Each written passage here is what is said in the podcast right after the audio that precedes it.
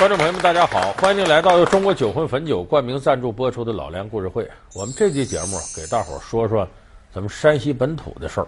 这个老字号呢，是山西，也是全中国第一家票号——日升昌票号。可能我一说票号呢，有的年轻朋友不太熟悉。你比方说啊，说你要从北京啊到广州去玩去，说这一趟我估摸得花三万块钱。现代的年轻人会不会把这三万块钱点完了带身上去呢？基本不会。为啥？你有卡，到那会儿银行里柜员机一提，钱就取出来了。那么这个叫什么业务呢？这个叫汇兑业务。在中国古代，就你说你从这个山西要带点钱到广州，过去那银子都死沉死沉的，带一万两银子，你都得累死到道上，不累死要劫道也给你劫了。那这样呢，我就把这钱呢，比方说存到山西某个地方，然后到广州呢，这个票号在那儿有分号，我从那儿把银子又提出来。这个汇兑可不是一般人能琢磨出来的，他得是在商业发达的情况下，总涉及到这儿花钱那儿取钱，你才能想到这个，而且得是特有大智慧的人才能运作出来。这就是晋商了不起的地方。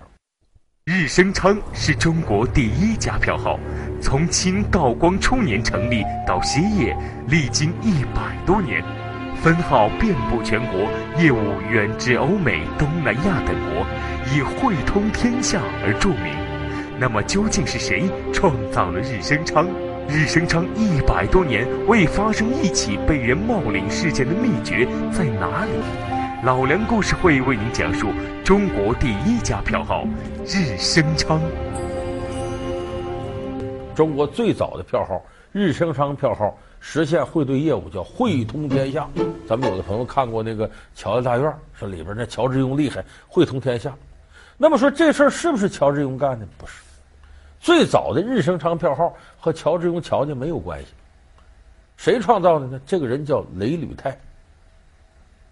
这说起来得是，呃，大清得算嘉庆年间的人，这是，因为日升昌票号呢是道光三年开创的，公元一八二三年。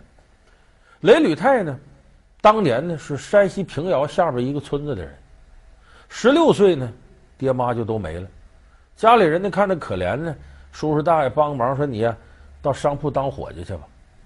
哎，他在商铺干不下去，觉得这没意思。这个人为什么能创办这汇兑业务呢？他天生对数目字就感兴趣，就愿意算数。后来找了份什么职业呢？在平遥北城啊拐角的地方呢，有家赌场。他在赌场干嘛呢？叫看宝盆也叫看宝盒，什么意思？咱们都知道北方赌博呀，过去叫押宝，所以赌场呢，行话叫宝局。开赌场呢，叫起宝棚。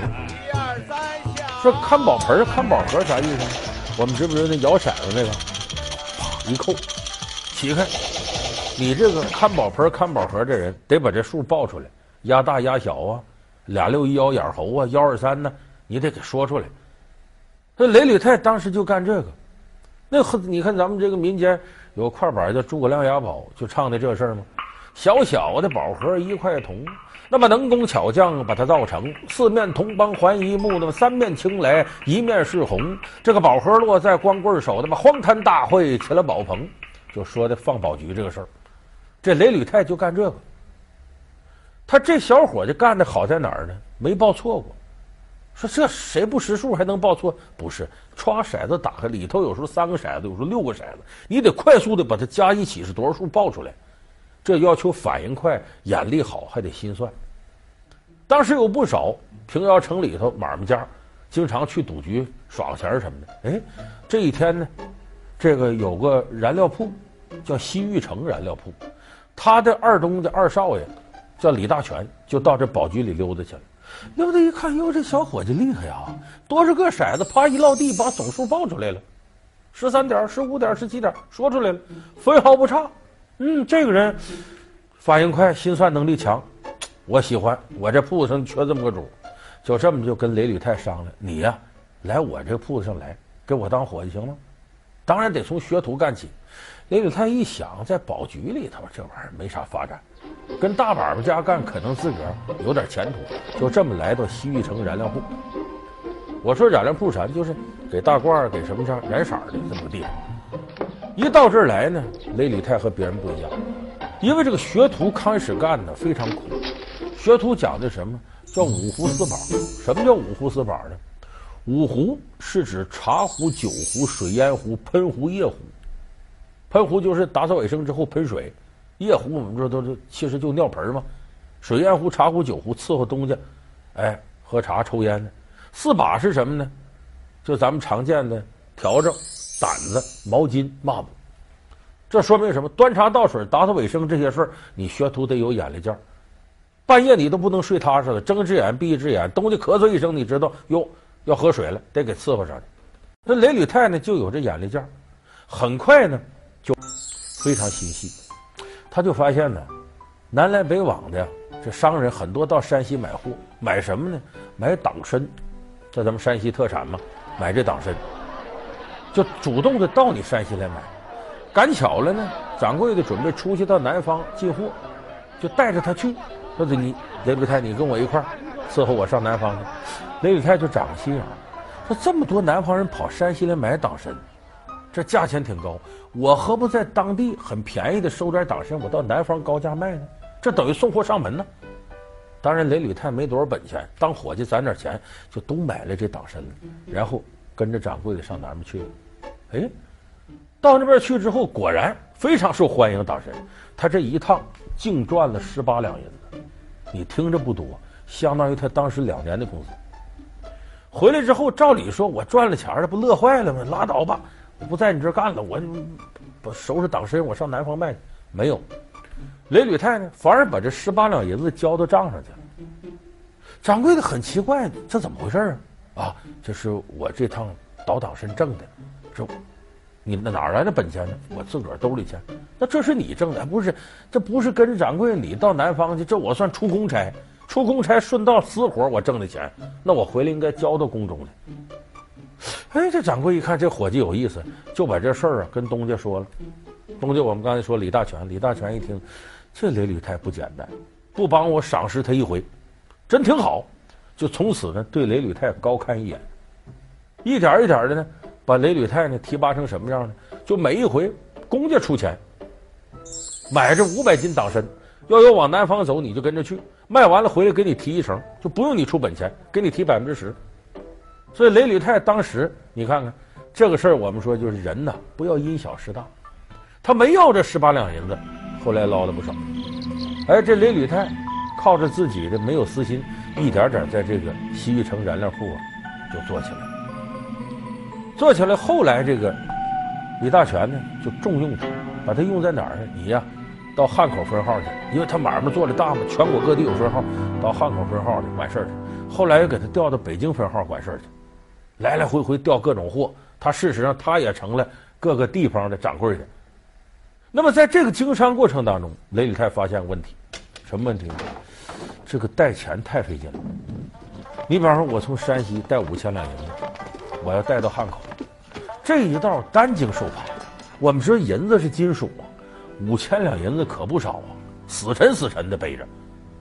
这雷雨泰说：“我这费劲呐，这个事儿太费劲。”哎，有一次他意外的发现了一件事儿，就是他不是北京分号的人吗？这个李大全有个天津有个朋友在天津做生意，想带着这银子到北京来，可是他一道又嫌费事，就跟东家说：“能不能这样呢？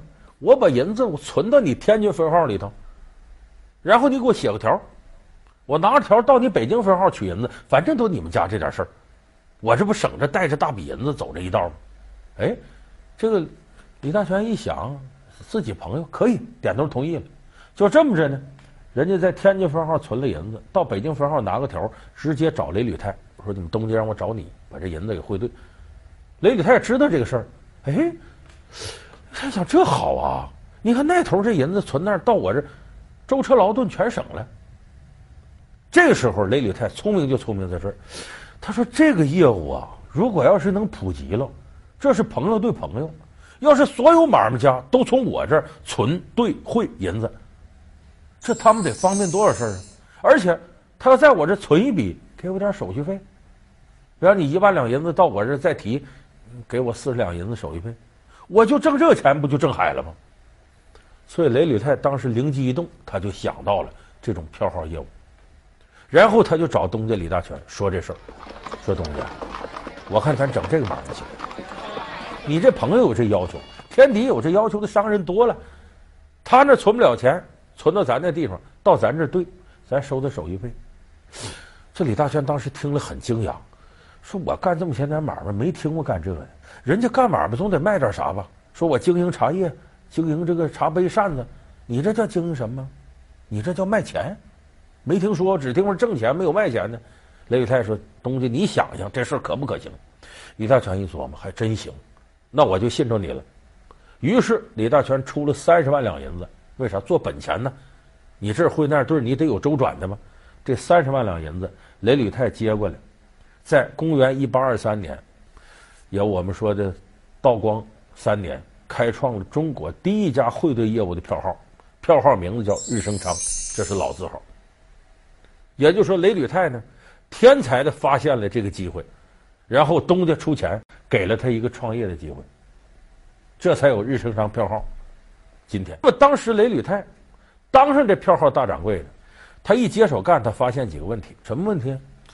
银子我们知道，过去官府提炼冶炼，它的成色不一样，就说含银量不一样。现在咱都知道买首饰，纯金二十四 K，百分之九十九点几。过去它不纯这个东西。你比方说南京的银子，炼出的银子含金量百分之九十七，上海那头就松点这百分之七十多。那这俩地方不一样，你怎么汇兑呢？他根据。这个成色定个规律，假如说你在南京存一百两银子，到上海提给你提一百一十两，就是根据这个比例不同，他定一个换算公式。其实懂金融的朋友知道，这不就是现在各国国家的汇率吗？人民币兑美元，人民币兑日日元，这跟汇率是一样的。所以雷履泰首先解决了这个问题，确立了这种不均等汇率。那么第二个呢是防伪技术，因为我们想。你这会儿到那儿存银子兑银子得有个凭证吧？票号票号，这票号就指这东西，一张小票子。那这票子假如要假的，你现在这人民币这么发达还有假币呢？你说那时候根据你这造假不坏了吗？说怎么解决这问题？就票号防伪技术，可能大家想象不到，一百多年日升昌的历史，没有一次出现过这票子假冒冒取、伪劣，没有过。他用什么办法呢？他说山西人聪明呢。你比方说，我这个银子哪年哪月哪日存到你这边的，到这头的票不得写上哪年哪月哪日，咱就知道是准的了吗？因为那边信息转过来了，说他确实存了。怎么对这个呢？他有暗号，其实就是密码。你比方说，这个一年十二个月，叫做“谨防假票冒取，勿忘细事书章”。这不十二个字吗？从一月到十二月，就这十二个字。谨防假票冒取，取字是第六个字吧？要是六月存的，这章上就写个取字，表示第六个月的；要谨字就第一个月的。那么日子呢？比方随便说了：“白日依山尽，黄河入海流。欲穷千里目，更上一层楼。”第二十个字是什么？是楼，表示这个月的二十号，阴历的二十号。说我要是。六月二十号在天津存的银子呢，那上面就有俩字“取楼”，就是六月二十号。何掌柜，这后边手写这两行小字是什么意思？这个是本号为了防止外人伪造银票，特意在上面加的密字。哦，乔东家，你拿着这张银票到币总号去兑银子，掌柜的不但要看着印章。而且还要看着密字，等核对无误后，才能放出银子啊！哦，也就是说，就算有人能把这个汇票给你复制出来，把这个图章也给你刻出来，甚至把你的字儿也给你描下来，但是他不懂这个密字，就拿不出银子，是吧？啊，多谢乔东家照顾小号的生意。还有什么样的事儿呢？有一年呢，这都光绪年间了，有个老太太。颤颤巍巍的就到分号来了，一看穿的破破烂烂，跟要饭的似的，从兜里摸出个纸片来，给我兑银子。掌柜拿过一看，这纸片皱皱巴巴，这多少年了？一问老太太都有三十年了，赶紧给我检查看看，一查真是真票，五千两银子，人在这存的，马上给人家。怎么回事呢？这老太太丈夫当年呢做买卖，后来呢挣了点钱呢，准备回张家口老家，可是没等回老家，死半道上有病了，这尸首抬回去呢，把这尸首火化了吧，这家就没法过了。没法过来，就今天卖点这，明天卖点那，到最后就剩下她丈夫留下这件衣服了。她不能烧留做个念想吗？这老太太把这衣服披上，一想算了，我再不吃得饿死，我拿上当铺把衣服当了吧。结果去当铺时一摸兜，这里还有个纸片呢。一看，当年她丈夫存在日升商票号的五千两银子。老太太说：“隔了这么些年，人家还能认了吗？三十多年过去了。”那是同治年间的事儿，我是光绪年间去找去了，结果人掌柜的上看下看，没错，咱们当年这是真的，马上五千两银子给老太太支付。你琢磨琢磨这事儿，就看出那时候日升商票号得多么严谨。那么当然，你光有这些，票号也干不成。这个雷履泰呢，很懂得现代经营技术。这不后来到雷履泰晚年，他权也不放，还出了点事儿。就雷履泰晚年呢，身体不太好。他不大掌柜的吗？二掌柜的姓毛，叫毛鸿会。这个毛鸿会就跟呢东家李大全建议，雷履泰岁数也不小了，你让他回家养病去吧。哎，这东家觉得这事儿也他大功臣呢，让他休息休息吧，就让雷履泰回家养两天。可借这个机会，这二掌柜毛鸿会呢，就把票号很多具体实权攥到手里了。雷履泰再回来指挥不动了。这个时候，毛文慧就跟东家说：“让我干吧，他岁数大了。”雷履泰一来气，好，把所有的分号都给我封上了，告诉各分号的掌柜都回来，把这李大全吓坏了，说：“你要干嘛呀？”他说：“东家，钱你出的，钱也你挣的，总号是你定下来的，可是分号是我发展的，你现在不用我，对不起，我要把分号我人都收回来，这哪成？收回来买卖做不做了？”李大全没办法，扑通给雷履泰跪下了，兄弟，你得让我这买卖接着开呀！你可不能撤，你还是大掌柜的，把雷履泰请回来了。结果毛鸿会一看雷履泰回来，得我辞职，我不干了，我能力不比他差，凭什么？然后毛鸿会就在日升昌票号隔壁又开一家票号，我就跟你对着干。这俩人能力差不多呀，自那以后这个逗的。当时这雷履泰呢，为了不让毛鸿会在苏州分号开张，生硬用赔钱方式给他挤兑走。后来毛鸿会呢，君子报仇，十年不晚，又在北京、天津分号里头呢挤兑雷履泰的日升昌。反正双方斗个不亦乐乎。但这一斗，它有好处，把票号里头的自我的潜力都发挥出来了。因为我挑你毛病，你挑我毛病，咱就得自我完善。所以当时以雷履泰为代表的山西票号系列呢。反而是内部完善了很多管理机制，比过去弄得发达了。更有意思的是，这俩人不斗到这程度吗？心里都结下冤仇了。这雷履泰呢，有个儿子，说给儿子叫啥呢？给我儿子起名叫你不叫毛红会吗？我儿子叫雷红会。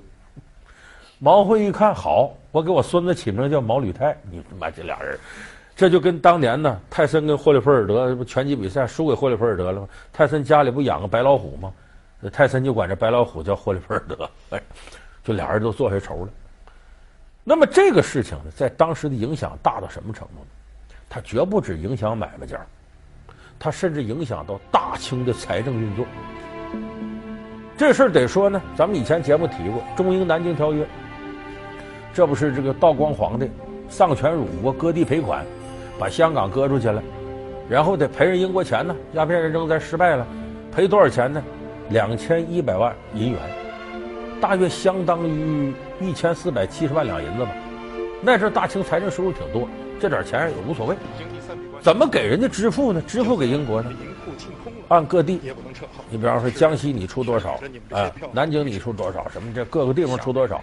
统一呢把这银子呢银元运到上海，上海这不有通商口岸吗？给英国拿走，赔人钱。八国联军登陆天津了。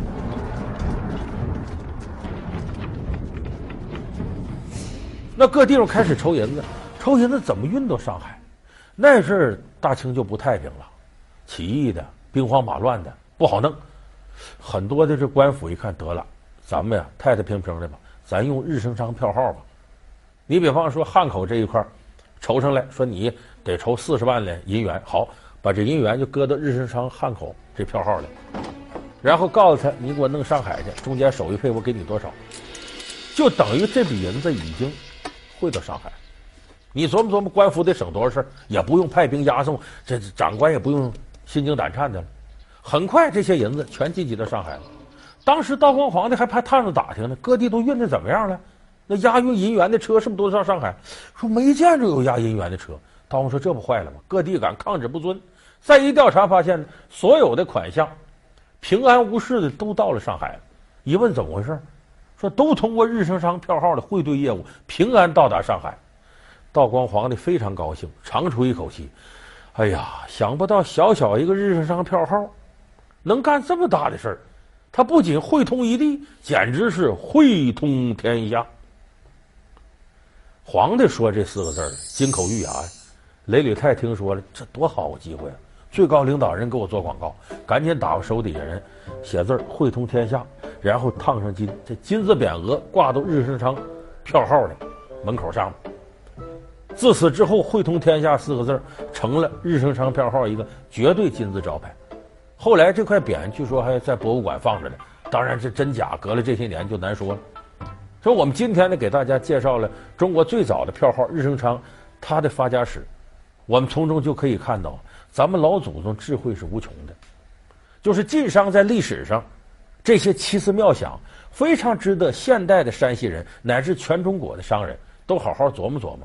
咱们老祖宗是怎么在没有机会的时候发现机会，又利用机会做大自己事业的？现在咱们这个市场经济，你这个是龙是虎啊，是骡子是马都能拉出来溜溜。关键是对机会的把握以及发现机会的能力。所以我们希望呢，这期节目能够给一些想创业的年轻朋友提供一些有益的借鉴。好，感谢您收看这期老梁故事会。老梁故事会是由中国酒魂汾酒冠名赞助播出。我们下期节目再见。